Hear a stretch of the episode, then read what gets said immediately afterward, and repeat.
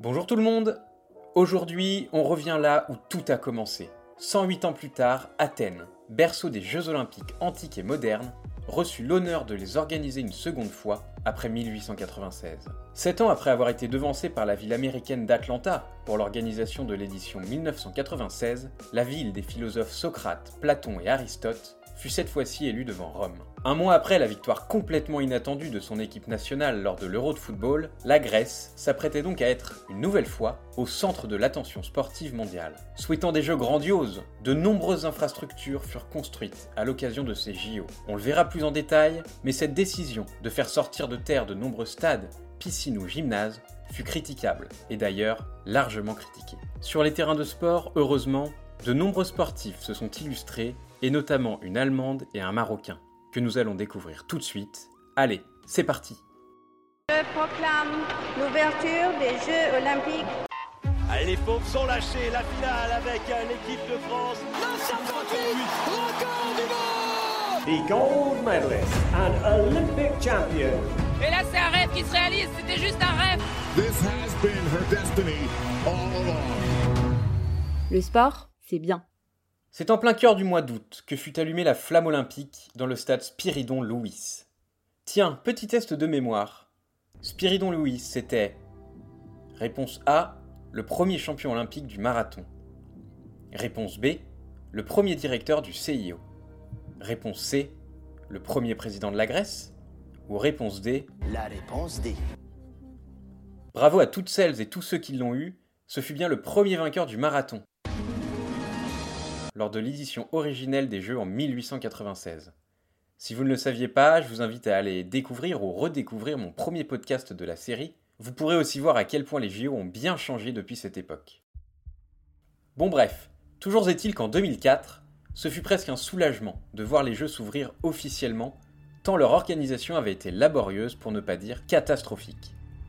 Dès la désignation officielle de la ville, en 1997, les retards s'accumulèrent si bien qu'un an avant les Jeux, un seul site était officiellement prêt. Ces retards ont entraîné des surcoûts monumentaux et des pratiques jugées illégales par certains concernant l'emploi de travailleurs immigrés sans papier notamment. Plus largement, toute la réflexion autour de ces infrastructures fut dramatique, puisque la plupart fut des infrastructures gigantesques et permanentes, contrairement à Sydney par exemple, qui avait privilégié pour certains sports peu populaires en Australie des installations provisoires, qui furent démontés dès la fin de l'événement. Résultat, ce sont de trop nombreux éléphants blancs, une expression qui désigne un ouvrage trop coûteux à entretenir, j'avoue que je ne savais pas, qui constitue aujourd'hui encore l'héritage de ces jeux, gâchés a posteriori par une gestion calamiteuse.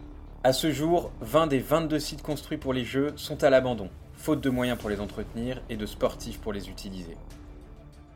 Et d'un point de vue financier, alors que le budget initial était de 6 milliards d'euros, quand même, celui-ci atteint finalement au moins 11 milliards, voire 20 milliards selon certains, mais n'est de toute façon toujours pas définitif, puisque le déficit causé par les jeux a contribué à creuser la dette publique que l'État grec s'évertue encore aujourd'hui à rembourser à coup de mesures d'austérité. Bon, au moins, pendant les compétitions, ces infrastructures ont été mises à l'honneur, à commencer par le bassin de canoë-kayak slalom. Pour nous, Français, le plus bel événement dans ce bassin fut le second titre consécutif de Tony Estanguet. Arrivé avec la pancarte de favori, celui qui sera nommé porte-drapeau de la délégation française 4 ans plus tard et qui réalisera le triplé en 2012, parvint à maîtriser chacun de ses runs pour s'imposer devant son rival de toujours, Michal Martican. Mais ce n'est pas lui qui fut la star du bassin à l'occasion de cette édition grecque. Pour la trouver, c'est du côté des compétitions de kayak féminin qu'il fallait regarder. En cette année 2004, l'Allemande Brigitte Fischer décrocha un nouveau titre olympique, dernier d'une série démesurément longue, la plus longue de l'histoire en fait. En effet, il faut remonter en 1980, 24 ans plus tôt, pour trouver la genèse de sa romance olympique. Cette année-là, à Moscou, elle décrocha son premier titre en K1, qui veut dire kayak une personne. En 1988, à Séoul, elle fut battue sur cette discipline et échoua à la seconde place, mais se rattrapa avec un titre en K4 et un autre en K2. Puis elle trouva son rythme de croisière à partir de 1992, puisque lors de chaque édition disputée entre 92 et 2004 donc, elle remporta une médaille d'or et une médaille d'argent, sauf en 2000 où ce sont deux médailles d'or qui s'ajoutèrent à son palmarès, long comme sa carrière. De 18 à 42 ans, elle aura donc régné sur son sport avec une longévité et un talent unique. Elle est la seule femme à avoir décroché au moins une médaille d'or sur 6 Olympiades différentes et aurait même pu en décrocher encore plus si la RDA, comme vous le savez, n'avait pas boycotté l'édition de 1984. Parce que oui, Brigitte Fischer était est-allemande. Alors, est-ce que cela a de quoi nous faire douter de ses performances? Des doutes, il y en aura forcément toujours un peu, et ce pour tous les athlètes des années 80-90. Cependant, on peut noter qu'à l'inverse de nombreuses de ses coéquipières, elle fut l'une des rares à voir sa domination continuer après la chute du mur. Jamais contrôlée positive, alors que la lutte contre les tricheurs s'est intensifiée et améliorée jusqu'en 2004, on peut clairement lui accorder le bénéfice du doute et simplement admirer et applaudir ses performances fantastiques. L'autre star de ces jeux, comme je vous l'ai annoncé en intro, est marocaine. Son nom, Hicham El Guerrouj, sa spécialité, le 1500 mètres. Sa performance à Athènes a pour moi une grosse importance, car c'est la première course que j'ai vue et dont je me souviens exactement. Ce qui m'a marqué par la suite, c'est l'histoire d'Hicham, sa combativité et sa détermination pour enfin atteindre son rêve. Pour celles et ceux qui me suivent depuis la création de mon podcast, déjà gros cœur sur vous, et surtout, c'est l'un des premiers épisodes que j'avais sorti, tant cette course m'avait marqué.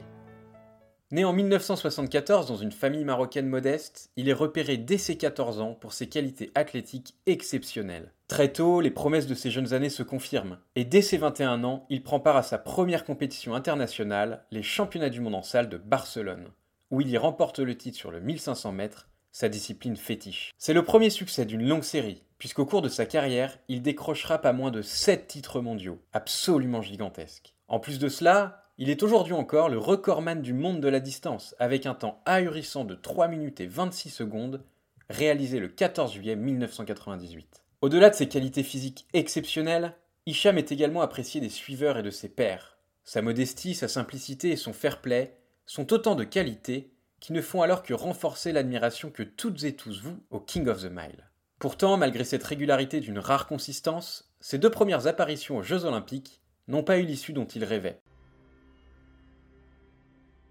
Sa première participation, en 96 à Atlanta, arrive un peu tôt dans sa carrière. Bien que devenu une référence sur la distance, il ne possède pas une marge énorme sur la concurrence, et notamment sur l'Algérien Noureddin Morselli, bien plus expérimenté que lui. Qualifiés aisément pour la finale après avoir géré parfaitement leur tour de qualification, les deux hommes se retrouvent sur la piste américaine pour le duel tant attendu, arbitré par les dix autres finalistes. Il faut savoir que le 1500 mètres, c'est une épreuve un peu particulière sur laquelle les meilleurs sont ceux qui parviennent à associer sens tactique et résistance physique. Il faut ainsi pouvoir être capable de maintenir un rythme soutenu sur toute la course, ou bien, dans le cas d'un départ plus lent, de faire parler sa pointe de vitesse dans les 200 derniers mètres. Ces différents scénarios de course sont tout ce qui fait la difficulté et la beauté des courses de demi-fond. Ce jour-là, après un départ prudent, les deux favoris placent une accélération à environ 600 mètres de la ligne d'arrivée. Regardez, Elguer Rouge maintenant. C'est lui qui vient se porter à côté de Morcely et la lutte va être belle entre les deux hommes. Au moment où ils semblent se détacher irrémédiablement, les deux hommes se touchent, provoquant la chute du Marocain. Le podium est peut-être devant déjà entre Morcely Oh, et chute Rouge. Oh quel malheur À Chute 400 Elguer mètres de l'arrivée. Et Morcely est parti Et Morcely est parti Et je ne pense pas qu'on le revoie. Je ne pense pas que les autres concurrents reverront Morcely. Elguer Rouge va essayer de remonter. Non mais il pourra pas, il est à 50 mètres, il sera pas dans le coup. Mais quel, quel dommage que les courses aient été faussées comme ça.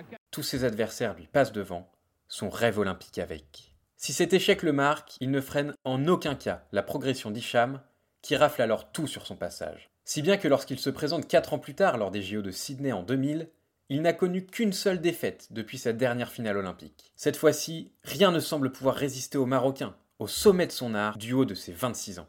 Il s'est imposé dans toutes les compétitions mondiales depuis 96 et semble plus fort que jamais. Ses adversaires le redoutent. Les spectateurs et spectatrices sont unanimes, le titre olympique lui tend les bras. Lors de la finale, pour éviter de tout jouer sur une hasardeuse dernière ligne droite, Hicham peut compter sur son compatriote Youssef Baba, qui imprime un rythme rapide et force ainsi tous les athlètes à puiser dans leurs réserves dès les premiers hectomètres. À environ mi-course, El Guerrouj reprend la tête et place une accélération progressive qui semble dévastatrice. Malheureusement pour lui, ses deux plus gros adversaires, les Kenyans Lagat et Nieni, restent dans sa foulée. Ce dernier revient même à sa hauteur, à environ 50 mètres de la ligne, et parvient à le dépasser pour s'imposer avec 25 centièmes d'avance. 25 centièmes. À peine 1 mètre sur 1500 au total. Hicham semble alors maudit. Bien que cruel, ce revers n'affecte pas le Marocain. Jusqu'au début de l'année 2004, il remporte à nouveau toutes les courses auxquelles il prend part. Mais quelques mois avant les JO d'Athènes, des problèmes respiratoires gênent considérablement sa préparation. Après 29 succès consécutifs, il se classe huitième de sa première course de la saison à seulement quelques semaines des JO. Il sait que ce sera sa dernière participation au jeu. Pour maximiser ses chances de titre, il décide alors de s'aligner sur le 1500 mètres et également sur le 5000 mètres. Qualifié sans problème lors des deux premiers tours de sa distance fétiche, il rejoint la finale. Sa finale. Celle qui doit enfin le faire rentrer dans la cour des grands. Rendez-vous compte, il est alors recordman du monde, 7 fois champion du monde, n'a connu que 3 défaites en 9 ans, mais en a connu 2 lors des deux dernières finales olympiques. Son rêve semble accessible, mais la pression est à son comble. La finale du 1500 mètres sera mémorable. Le départ lent des athlètes inquiète Elgui Rouge, qui décide de relancer le rythme après un premier tour aux allures de rente d'observation. Comme à Sydney, des athlètes parviennent à lui résister, et parmi eux, Bernard Lagatte, son rival numéro 1. Alors qu'il entame la dernière ligne droite en tête, Hicham voit son adversaire revenir à sa hauteur, puis le dépasser, comme 4 ans plus tôt à Sydney en troisième position et c'est Reyes Esteves. L'Espagnol qui relance, Hicham n'arrive pas à creuser l'écart encore. Il en remet encore une petite couche. Mais Bernard Lagat est toujours là, Ivaneshko aussi. Oh, ça va être dur. Est-ce qu'Hicham va connaître, connaître la bénédiction pour la troisième fois consécutive? Pour l'instant, c'est toujours bon. Lagat qui va peut-être se porter à hauteur d'Hicham qui commence à coincer. Silva qui revient derrière. Silva, le portugais qui est là. Bernard Lagat qui est en embuscade dans la position du chasseur. On se dit alors que c'est fini et que la malédiction va se prolonger et rester éternel. Mais au prix d'un effort surhumain, le Marocain parvient à réaccélérer pour rattraper et finalement dépasser son meilleur ennemi.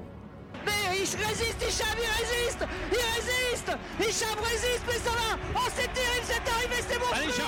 Hicham, Hicham, Il va l'avoir, il va l'avoir Il l'a Il l'a Il l'a fait. Hicham El Rouge l'a fait. Au bout d'une course absolument. 51-91 le dernier, le dernier de 400, c'est fabuleux, fabuleux. Quel bonheur qu'Hicham soit enfin récompensé. Il est assouvi maintenant. Ah, il, a fait, il peut maintenant se retirer en paix.